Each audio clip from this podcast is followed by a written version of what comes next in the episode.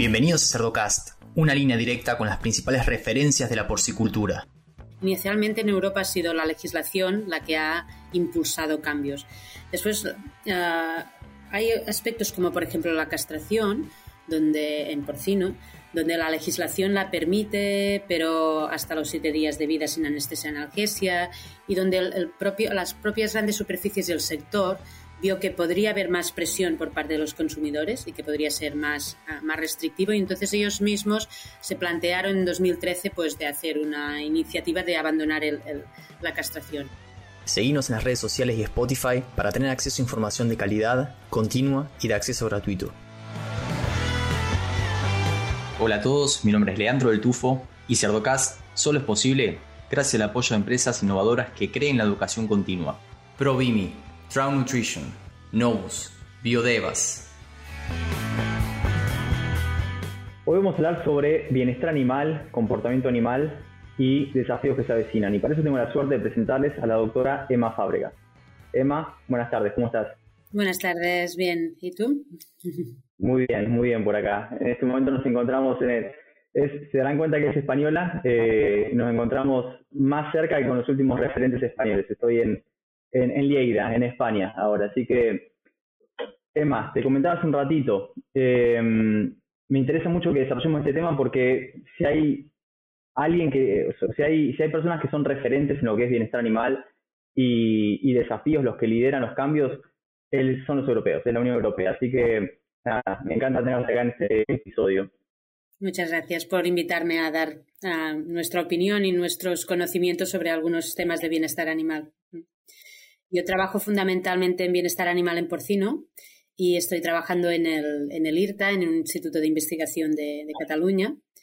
Y bueno, ya llevamos, somos un grupo de investigación de cuatro investigadores actualmente y tenemos también un postdoctorando ahora de, de Sudamérica precisamente. Y bueno, trabajamos no solo en porcino, sino en otras especies, pero en mi caso más en porcino. Muy bien, muy bien. Emma, eh, ¿cuánto has estado trabajando en el IRTA? Pues ahora ya casi 20 años, desde 2003 ah, llevo en, en, IRTA. Ya son unos cuantos, sí. Excelente. ¿Y siempre orientada a lo que es el bienestar animal? Sí, fundamentalmente sí. Empecé más en temas de transporte y, bueno, nuestro grupo nació sobre todo como como un grupo de apoyo en, calidad de, producto, en calidad de carne, porque la relación del bienestar animal durante esta última etapa de la vida de los animales eh, en calidad de producto es muy, muy estrecha. Entonces, tanto Antonio Velarde, que es el, jefe del programa de bienestar animal, como yo misma, nuestros doctorados fueron más en esta área de la influencia del bienestar animal en, la calidad del, producto. Y a partir de ahí ya nos convertimos en una línea de investigación o en un programa de IRTA independiente y hemos crecido en número de investigadores y en, líneas de, investigación. Ahora cubrimos áreas, áreas diferentes. Este episodio es patrocinado por Novus International Inc., líder en soluciones en nutrición porcina. Mindrex es la línea de minerales traza biquelados desarrollada por Novus, que por su estructura molecular única en el mercado es la fuente de mayor biodisponibilidad de zinc, cobre o manganeso para mejorar el desempeño y salud de los cerdos a todo lo largo del ciclo productivo. Para más información, visita la página web de Novus www.novusint.com. Muy bien, 20 años, viste muchos cambios acontecer en la Unión Europea en lo que hace a la legislación y bienestar, ¿no? Sí, hemos visto, hemos visto muchos cambios en la legislación y también muchos cambios en la, en la actitud y en la recepción del bienestar animal por parte del sector productor, ¿no? especialmente en los países del sur de Europa, cuando nosotros empezamos, uh, pues eran los productores eran bastante más reacios a incorporar medidas y, y, a aceptar que deberían cumplir unas legislaciones de bienestar animal. Ahora yo creo que hemos observado un cambio Uh, muy importante y los productores uh, aquí en España, por ejemplo, pues uh, la certificación en bienestar animal pues ha aumentado y es la propia por presión de las grandes superficies o por, propio interés del sector muchos están bajo certificaciones de bienestar animal. O sea, hemos visto cambios legislativos y cambios de, del propio sector, ¿no? Muy bien. Y me interesa saber cuánto, cuánto del cambio viene a partir de lo que son cuestiones legislativas y cuánto por una demanda del consumidor. ¿Cuánto nace como un nicho y se masifica y cuánto no? Europa es muy legislativa, o sea, yo creo que en, inicio los cambios han, venido, o eh, el, driver lo, que ha promovido el bienestar animal inicialmente ha sido una legislación, ¿no? Que, y a partir de aquí también las, las propias, las grandes superficies han, han hecho su, su, recorrido, pero inicialmente en Europa ha sido la legislación la que ha impulsado cambios. Después, eh, hay aspectos como, por ejemplo, la castración, donde en porcino, donde la legislación la permite, pero hasta los siete días de vida sin anestesia analgesia, y donde el, propio, las propias grandes superficies del sector vio que podría haber más presión por parte de los consumidores y que podría ser más, ah, más restrictivo, y entonces ellos mismos se plantearon en 2013 pues, de hacer una iniciativa de abandonar la castración. Esto ha hecho que algunas grandes superficies cada vez también se fijen más en legislaciones y sean más exigentes. ¿no? Por lo tanto, yo creo que depende de los países en Europa, pero ah, cada vez más está como balanceado. Si inicialmente era más la legislación, yo creo que ahora también hay buena parte de grandes superficies como Lidl aquí, en España no es solo estas grandes superficies ah, que también tienen otras delegaciones en, otros países europeos como Lidl, sino la mayor parte de grandes superficies empiezan a también a presionar y a exigir bastante que se tengan ah, certificaciones y que se cuide del bienestar animal. Ahora estaríamos pensando en que ambos están presionando. Muy bien. En cuanto a la no castración, acá estamos hablando de que hay una gran proporción de los cerdos que llegan al mercado que no son ni castrados quirúrgicamente ni inmunocastrados también, ¿no? ¿Cómo fue esa recepción por parte del consumidor? Bueno, en, en España, o sea, la, como, te digo, el mapa europeo es un poco diferente en relación a la castración. ¿no? En 2010, 2010 fue cuando se produjo este movimiento ¿no? por parte del sector y de, la, de también mm, grandes superficies, un acuerdo como para abandonar la castración quirúrgica en 2018. Ah, esto no ha sido finalmente, no se ha producido este cambio de abandonar totalmente la castración quirúrgica y tampoco no ha habido cambios legislativos, pero sí que han habido algunos cambios en relación a, cada país ha, adoptado diferentes estrategias. En España, la verdad, lo que ocurrió es un aumento de la producción de machos enteros. Y mm, finalmente hay países como Gran Bretaña e Irlanda, donde siempre se han producido machos enteros, no han nunca castrado y tampoco no, tal vez el consumidor está adaptado a este tipo de, carne y no, no, tienen experiencia en, castración. En España aumentó la proporción de machos enteros. Ah, ahora estaríamos hablando de que hay, un, lo que es el, cerdo que va para carne más en fresco es un macho entero, porque es más eficiente, porque el, sector ve que se, se, va aceptando y de momento los pesos sacrificios no son tan elevados como para que tengan un rechazo o noten un rechazo por parte del consumidor. Y después sí que es cierto que los que van para jamón o para producto ah, curado que necesita pesos sacrificios más elevados, estos sí que continúan utilizando la castración quirúrgica o un porcentaje menor, tal vez en España, la inmunocastración. En otros países de Europa, ¿qué ha ocurrido? Por ejemplo, en Alemania, Alemania ha hecho una legislación más restrictiva finalmente y pide que la castración se haga bajo anestesia y analgesia. Entonces, el propio gobierno alemán ah, financió equipos de anestesia a partir de, creo que fue 2020 o 2021, esta legislación propia alemana, que va algo más allá de la legislación base europea. La legislación base europea continúa, ah, continúa siendo que se puede castrar hasta los siete días de vida sin anestesia y analgesia en otros países, en Bélgica, ha aumentado el porcentaje de inmunocastración. En Holanda, a, grandes superficies exigieron más que, se demostrara o uso de analgesia y anestesia o bien no castración y se produjeron algo más de machos enteros. En Francia también ahora es preceptivo utilizar analgesia. O sea que el panorama ha cambiado un poco. No se ha abandonado, no se ha prohibido, no ha habido un cambio de legislación europea algo genérico, pero sí que han habido tendencias hacia más producción de machos enteros, un pequeño o algún porcentaje de, más de utilización de inmunocastración, no tanto como en Sudamérica, donde es mucho más frecuente, o Australia, está mucho más implementado. En Europa no, no ha aumentado en la misma proporción.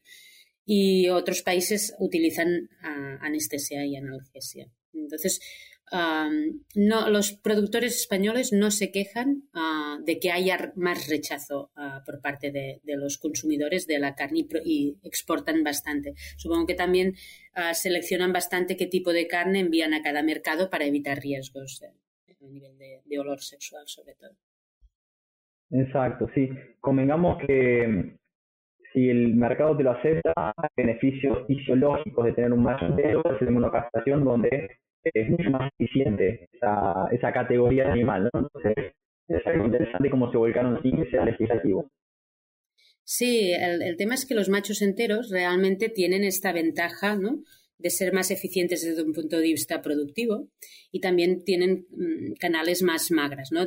por lo tanto, para determinados mercados puede ser de, interés tener machos enteros. También es cierto que hay riesgos para el bienestar animal en la producción de machos enteros, porque sobre todo cuando ya llegan a, pesos elevados y, consiguen la, la, madurez sexual, se incrementa algo el porcentaje de montas, de agresiones y entonces aquí sí que hay un riesgo de problemas de bienestar animal o incluso ah, si tienes, ah, normalmente se separan sexos, ¿no? machos y, hembras en, diferentes corralinas, pero si se producen errores, que a veces se producen y, cuando visitas granjas o ves, pues montas de, hembras incluso a, preñeces indeseadas pueden producirse si realmente ah, estás produciendo con machos enteros y los pesos sacrificio Ah, son elevados. Entonces sí que hay que tener esta ¿no? precaución de, tener ah, claro a qué mercado va cada tipo de, animal y en caso de determinados mercados los machos enteros tienen ventajas. ¿no? y, estas ventajas también en el caso de la inmunocastración es tal vez la situación intermedia, ¿no? O sea, porque un monocastrado tienes una ventaja que se comporta como un macho entero hasta la segunda administración de, la vacuna y después es cuando empieza a comportarse durante el último mes como un, castrado. Entonces puedes aprovechar un tiempo de, esta mayor eficiencia productiva de, un macho entero, comparado con un castrado. Es cierto que al final, tal vez los niveles, si necesitas niveles de engrasamiento muy altos, tal vez un monocastrado no los, no los consigue. Entonces, tal vez hay un mercado ¿no? para cada tipo de, animal. Muy interesante. Emma, ¿en dónde están parados en cuanto a lo que es eh, el corte de cola y descolmillar a los animales? Sí, el corte de colas ah, es uno de los grandes. Actualmente el sector porcino ah, en Europa yo creo que tiene dos grandes ah, problemas a resolver o, retos a, resolver sobre la mesa. Uno es un reto que ya viene de tiempo, que, está ya en la legislación europea, que es el corte, de evitar el, raboteo sistemático.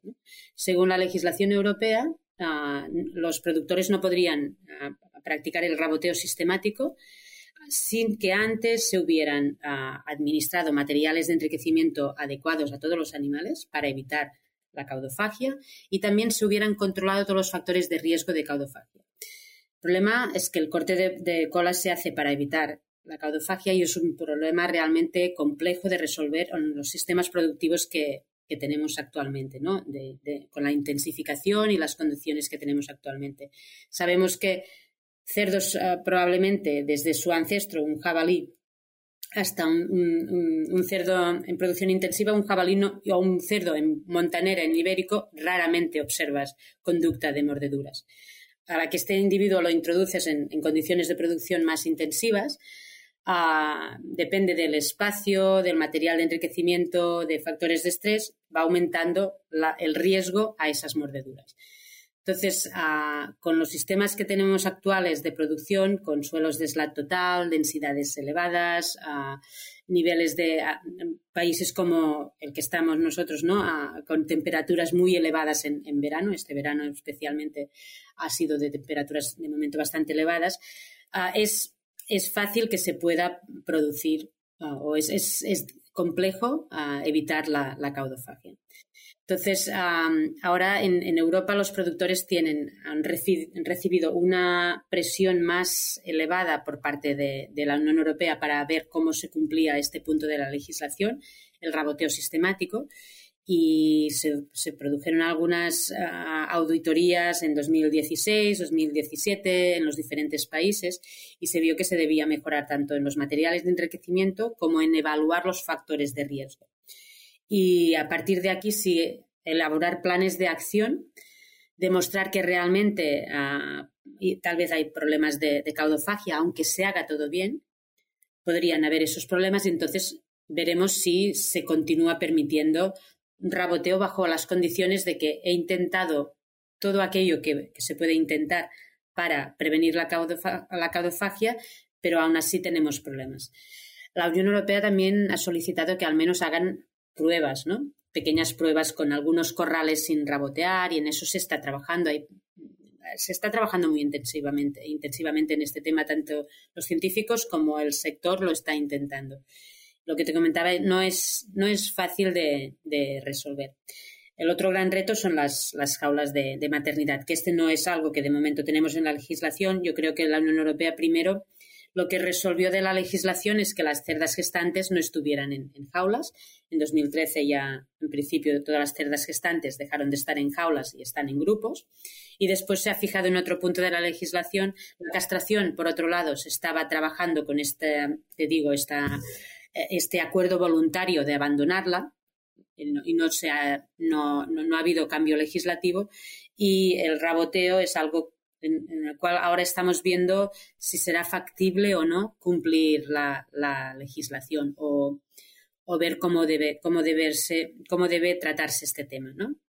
No considerarlo un raboteo sistemático o, aceptar que tal vez en algunas granjas es posible y en otras granjas no lo es. Aquí es donde se está, se está trabajando. Muy bien. en los temas producción donde he tenido oportunidad de trabajar, se hacía, se cortaba la cola y así todo, a veces problemas de eh, mordedura de cola, de caudofagia. Y siempre la culpa, yo soy nutricionista, la culpa la tenía la nutrición. Entonces, mencionaste algunos factores predisponentes de estos brotes de caudofagia. Me interesa saber, eh, en orden de prioridad, cuáles son los, los más importantes y hasta dónde llegamos a la hora de, de culpar. Ya, yo, yo, creo que no, no, es tan fácil como decir hay unos factores más importantes que otros. ¿no? La caudofagia, el problema que tenemos es que no se puede reproducir experimentalmente, no se puede uh, coger un grupo de cerdos y decirles morderos la cola, que estudiaremos, iremos variando factores y veremos cuándo os mordéis más y cuándo os mordéis menos. ¿no? Esto, los, datos que, se tienen muchos son epidemiológicos, lo que sucede en las granjas, y debes ir evaluando ¿no? en, función de cuando aparecen brotes, a recoger información. La, idea es que la caudofagia se origina, lo que te decía, ¿no? desde, desde un animal que en producción Mm, con gran espacio en producción extensiva, ¿no? Y desde el ancestro del animal que tenemos en condición intensiva hasta la condición intensiva vemos que no se produce o que se produce cuando vamos intensificando. Entonces, ¿qué es lo que realmente la origina? La base se considera que es la conducta de ozar del cerdo que no se satisface en condiciones de producción intensiva porque no hay un material, no, no hay ni el espacio ni el material adecuado para explorar, ¿no? Y el cerdo exploraría aunque haya satisfecho sus necesidades ah, nutricionales, la conducta exploratoria es algo que, es como muy innato. ¿no? el comportamiento es algo que no hemos modificado, algunos comportamientos al menos, no hemos conseguido eliminarlos, aunque pongamos a los animales en producción intensiva y les ofrezcamos lo que buscan con ese comportamiento. ¿no? Y me refiero a explorar en, partes para buscar comida. Aunque esté satisfecho, puede continuar explorando. Igual que la cerda, aunque le diéramos un nido eh, construido, seguramente tendría los cambios hormonales que le provocarían la necesidad de buscar eh, el material y de nidificar. Entonces, tenemos esta conducta exploratoria que es difícil que se pueda hacer en condición de producción intensiva, con SLAT total y, con poco material o con material que es difícil que sea realmente bueno para el cerdo. Porque es lo que le gustaría probablemente al cerdo es paja limpia o materiales en el suelo limpios, renovados, cambiantes, ¿no? Es un animal que olfactivamente pues, detecta muy bien pues, olores, entonces la novedad lo estimula, entonces esto funcionaría bien. Es muy difícil de tener, de, hacer este tipo de, de, enriquecimiento en las condiciones productivas que tenemos, o incluso con las condiciones ambientales, temperaturas muy altas, podría ser que nos causara estrés térmico, ¿no? depende de qué material de enriquecimiento pusiéramos. Entonces, a partir de aquí, Ah, esto puede ser simplemente, ah, si no exploran correctamente, que hay algunas mordeduras, pero que no evolucione a un brote, incluso con animales raboteados, como comentabas tú. Pero si se nos desequilibra cualquier factor que pueda causar más estrés en los animales, es cuando puede generar esta inquietud. Y el problema de los brotes de caudofagia es cuando hay mordedura y hay algo de sangre, el, ganadero se, se, propagan a, una velocidad descomunal, de, una, de la tarde a la mañana.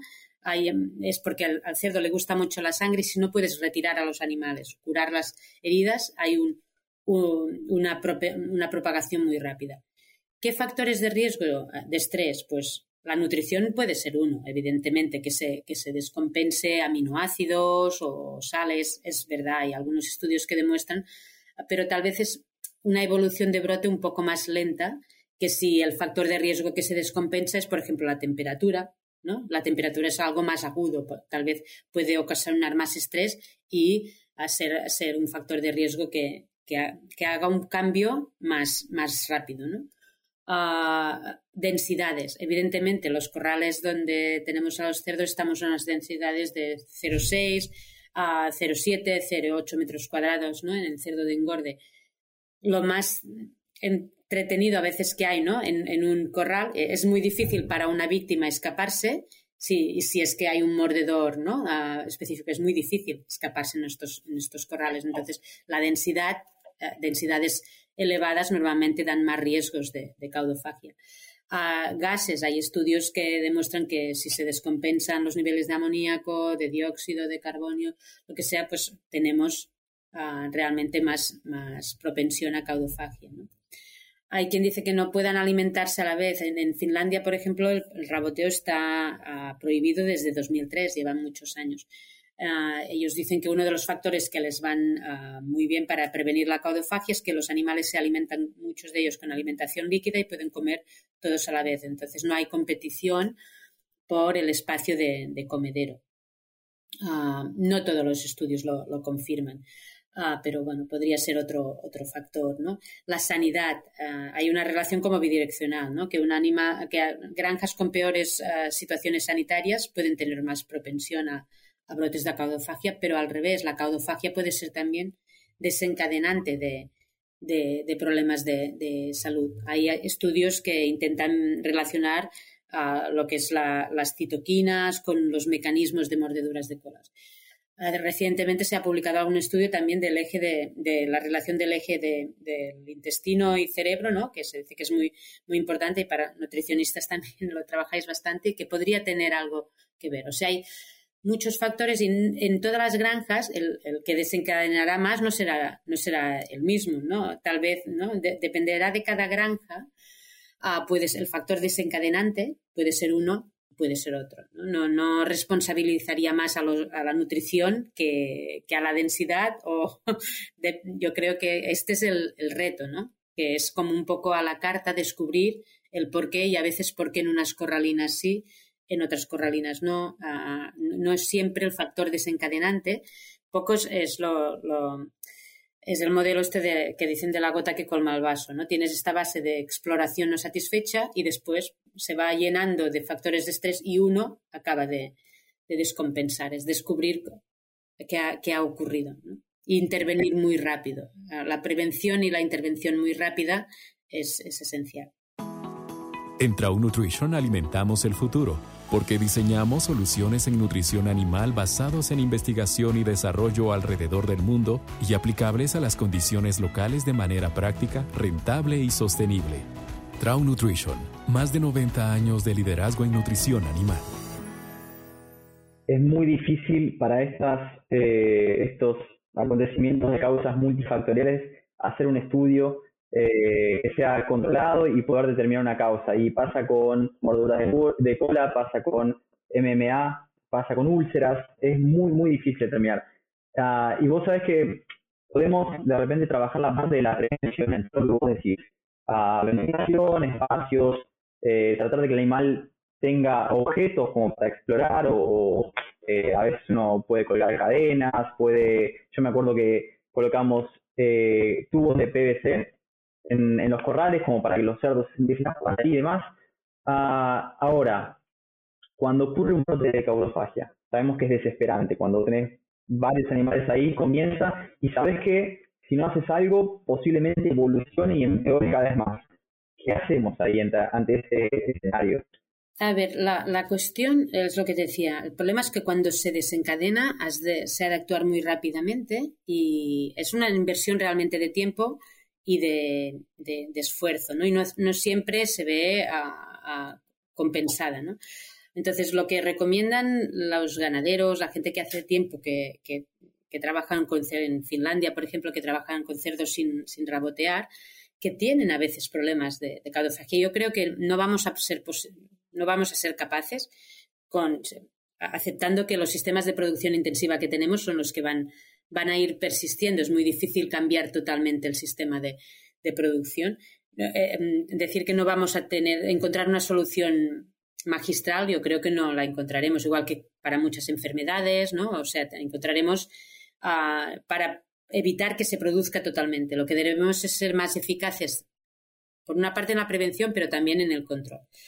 ¿Qué es lo que recomiendan? Recomiendan, primero, yo creo que es importante estar siempre muy atento del comportamiento de los animales, en el sentido de que cuando los animales están sin rabotear, normalmente uno de los primeros indicios de que se pueden producir problemas, no solo de caudofagia, sino también de otros problemas sanitarios, diarreas o sí, es la posición de la cola. Cuando encuentras muchos animales en un corral con colas bajas y las grupas algo con es un, indicador de que tal vez esos animales no están muy bien. Hay patrones de conducta alterados, ¿no? Cuando se, cuando se visitan los corrales y ves, más nerviosismo, empiezas a ver algunas mordeduras, es el momento de ver primero si se identifica algún mordedor compulsivo, alguno que sea el que realmente causa el problema, y ese animal deberíamos tener espacio para identificarlo y tal vez separarlo y sobre todo también si empiezan a haber ah, señales de animales mordidos y con, colas con algo de sangre, es curar esas colas, tratar con, hay polvos secantes, hay sprays, intentar, si, si la lesión ya avanza bastante, es intentar separar al menos dos animales. En Irlanda hay un protocolo que dicen que separan dos, tres animales para intentar reintroducirlos al cabo de unos días juntos también. Separarlos porque si no realmente la sangre es muy, es muy, atrayente, entonces mm, continúan mordiendo y es, es, es duro. Otro ah, punto es añadir, tener como un kit de materiales distintos a los que conocen los animales. Entonces, aportar, nosotros teníamos un ganadero que él aportaba paja en el suelo en, cantidades pequeñas y se detectaba que, que, había más nerviosismo. Durante unos días ah, aportaba más cantidades o aportaba otros materiales de, para ah, explorar los animales. Y finalmente, intentar ver si ha ocurrido algo que nos justifique que, se esté produciendo un brote, ver si realmente podemos detectar, tenemos problemas de, temperatura, ha fallado mal. Evidentemente, si es porque tenemos una ola de calor, ¿no? Es difícil, ¿no? De, evitar, pero ver la temperatura, ver, ver si hay algo que pueda estar desequilibrado en relación a unos días anteriores. Intentar solucionar eso. Estas son las, las, pautas. Hay quien finalmente, ah, pero o sea, también corregir el problema de las colas. Muchas veces lo que observamos es que al final ah, algunos cerdos pues tienen necrosis de las puntas de, las colas, pierden esa, esa, parte, esta pequeña parte, y al final se resuelve el, se va resolviendo el problema. Eso es un problema de bienestar. Claro, es un problema de bienestar. No si comparas rabotear a todos o, que, te hayan raboteado o, perder la cola con. Es, una discusión ética que podríamos tener. Por eso te comento que igual algunas granjas tendríamos que recoger datos muy buenos de cada granja, de si son capaces o no de, trabajar con cerdos sin rabotear y ver ah, si, ¿qué, podemos hacer? Si algunas granjas deberían intentar no rabotear y otras continuar con el raboteo para evitar problemas mayores de bienestar animal. Y tal vez plantearnos que entonces, para que sea más aceptada la práctica, tal vez se debería administrar analgesia en el momento de producir el, raboteo. ¿no? La, presión en contra de esta práctica es porque, sobre todo, es dolorosa y, y, si es innecesaria, estamos produciendo un dolor innecesario. Pero si decimos es necesario porque en esas granjas tendríamos problemas peores, tal vez al menos hacerla con analgesia y eh, hacer que sea más aceptada desde un punto de vista social. Muy bien, muy bien, Emma. bueno, siento que podemos dar todo el día porque aparte nos queda pendiente, vamos a dejarlo para otro episodio, pero la parte de, de parideras grupales, me resulta súper interesante y, bueno, eh, espero tenerte en otro episodio próximamente. ¿Algún comentario final que quieras dejar antes de, despedirnos? Sí, bueno, que muchas gracias. pues no, eh, gracias por, por invitarme a, la charla. Ya sé que, bueno, me, me alargo siempre en las explicaciones. Y a los que llegan hasta acá, les pido que piensen también en otros profesionales de la industria porcina y le compartan este episodio, para que todos podamos sacarle provecho a la palabra de los principales referentes de la porcicultura. Un abrazo grande y hasta el próximo episodio.